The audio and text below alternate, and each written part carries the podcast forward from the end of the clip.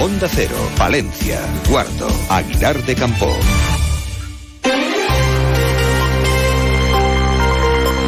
Más de uno. Onda Cero Palencia.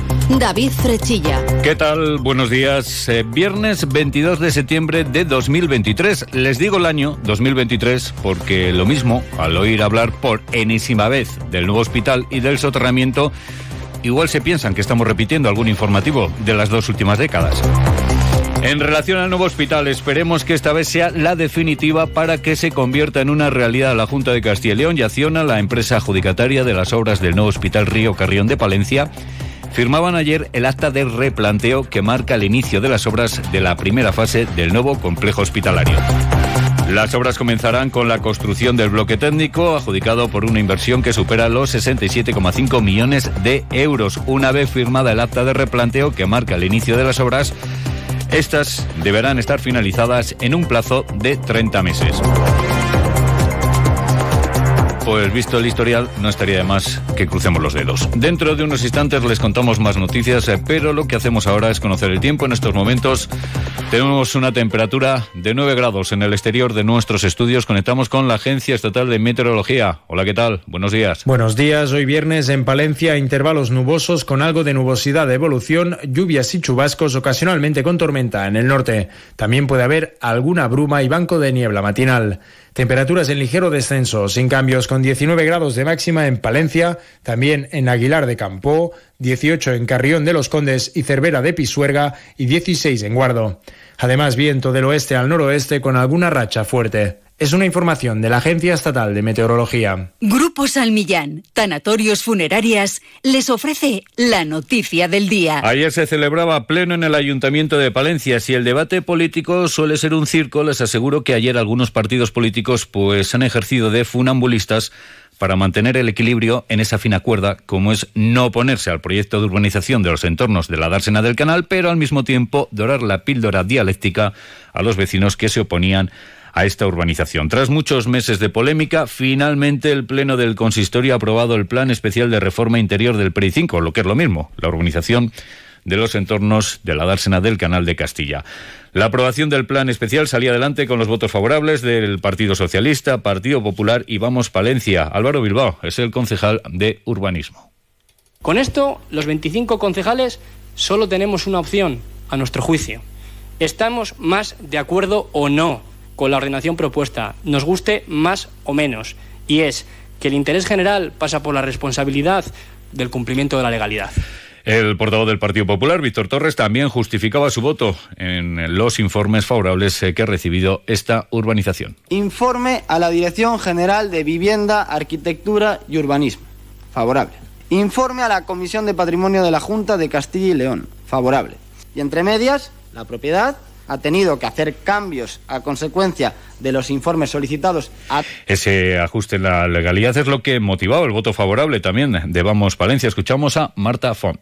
Y independientemente de la opinión personal que nos suscite a cada uno de nosotros este proyecto, lo cierto es que se ajusta a todas las determinaciones del plan general hasta aquí los votos positivos. Como ya anunciaron, Izquierda Unida Podemos pues votó en contra de este punto. Rodrigo San Martín es su portavoz.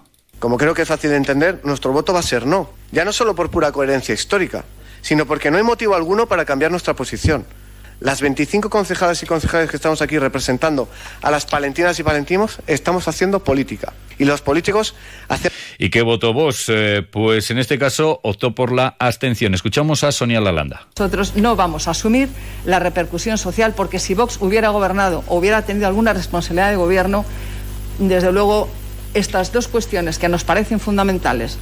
Y una vez aprobada la urbanización de los entornos de la dársena del canal, ahora queda saber si este tema acabará en los juzgados como tienen pensado hacer desde la plataforma Salvemos la dársena. Escuchamos a Joaquín Reyes.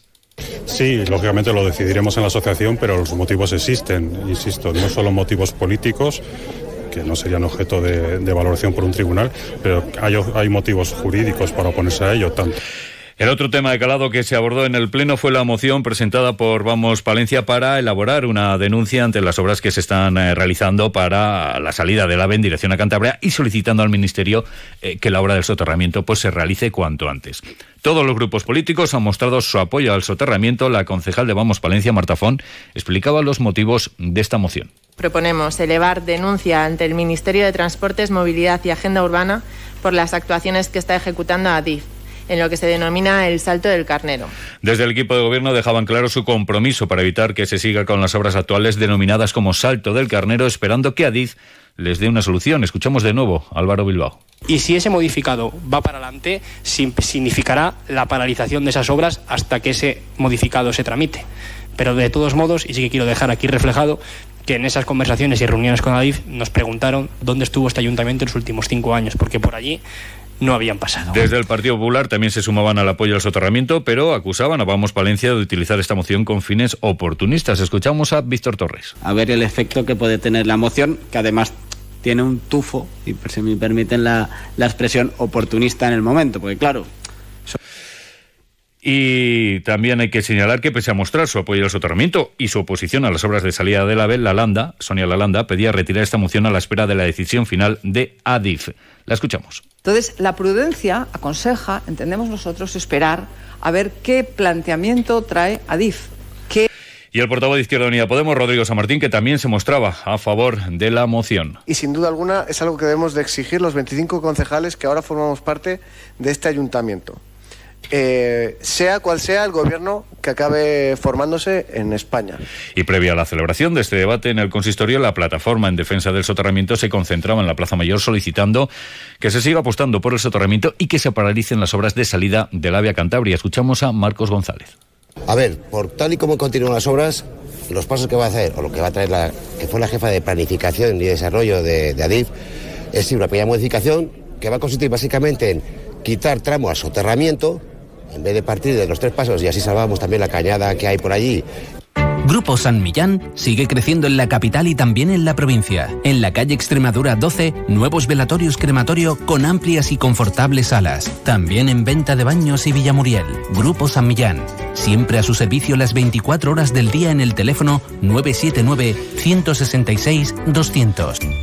Les contamos que el curso escolar, ya saben, ha dado comienzo y desde comisiones han hecho balance de este inicio. Denuncian una tasa de temporalidad que continúa por encima del 26%. Además, otro aspecto que critican es que en la implantación de la gratuidad de niños de 1 a 3 años, la prioridad de la consejería es a los centros de gestión privada. Escuchamos a Montserrat del Val podemos constatar eh, y denunciar que la Consejería apuesta por los centros de gestión privada.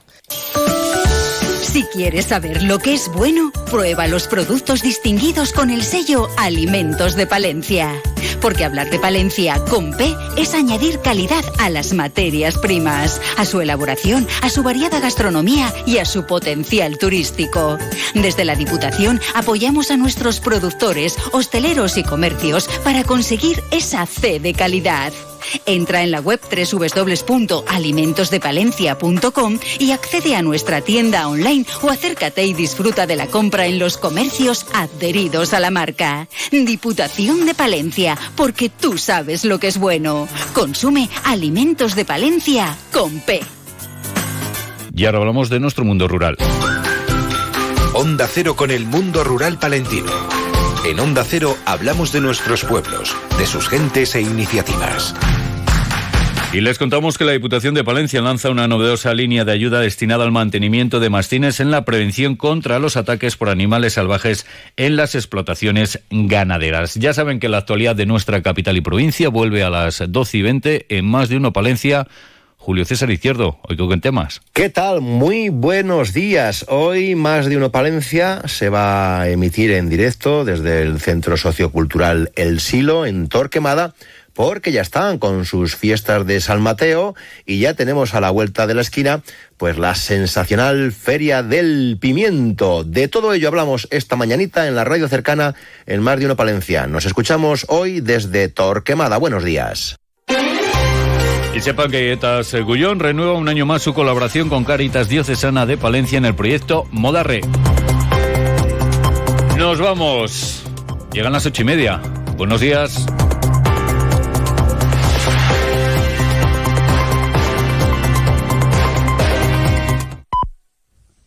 Son las ocho y media, siete y media de la mañana en Canarias. Más de uno.